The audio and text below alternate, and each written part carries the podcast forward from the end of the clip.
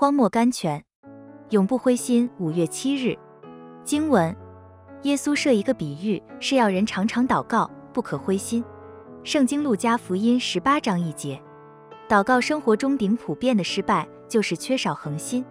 我们开始为某件事祈求，祈求了一日、一星期、一月，如果一无所得，我们就立刻灰心，认为无望了，于是，在祷告中再不提起了。这是顶大的错误。有始无终的人，在无论什么事上都是无结果的。有了有始无终的习惯，就是有了注定失败的命运。半途而废的祷告也是如此。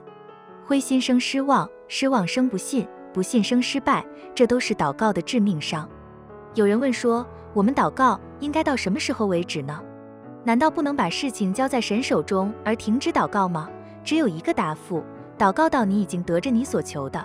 或者到你心中已有确实的把握，信神必为你成就的时候为止。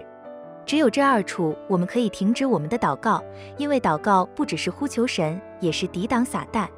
神常用我们的祷告来使我们制服撒旦，所以只有神，不是我们，能随便停止祷告。但愿我们不敢随意停止祷告，除非答应已经来到了，或者已经有把握了。在第一处，我们可以停止祷告，因为我们看见了。在第二处，我们可以停止祷告，因为信心的眼睛也已经看见了。